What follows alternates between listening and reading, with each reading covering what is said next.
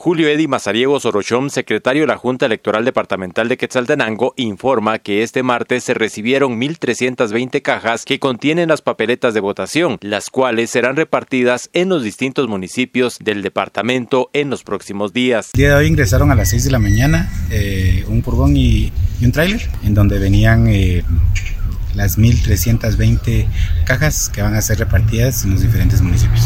En estos días vamos a estar repartiendo a diferentes municipios. Solo aquí en Quetzaltenango se quedan 303 cajas que ya están a cargo de la Junta Electoral Municipal de Quetzaltenango y nosotros pues nos vamos a encargar en los siguientes días de repartir las demás cajas a los diferentes municipios. Pues gracias a Dios eh, todo se ha hecho a tiempo. Eh, el, todo el mobiliario ya fue repartido a los diferentes municipios, sillas, mesas, atriles y eh, ahorita pues el último elemento es la caja que contiene las papeletas, eh, tinta indeleble y los restos de enseres que necesitan las juntas electorales, perdón, las juntas receptoras de votos para poder estar listos para el 25 de este mes.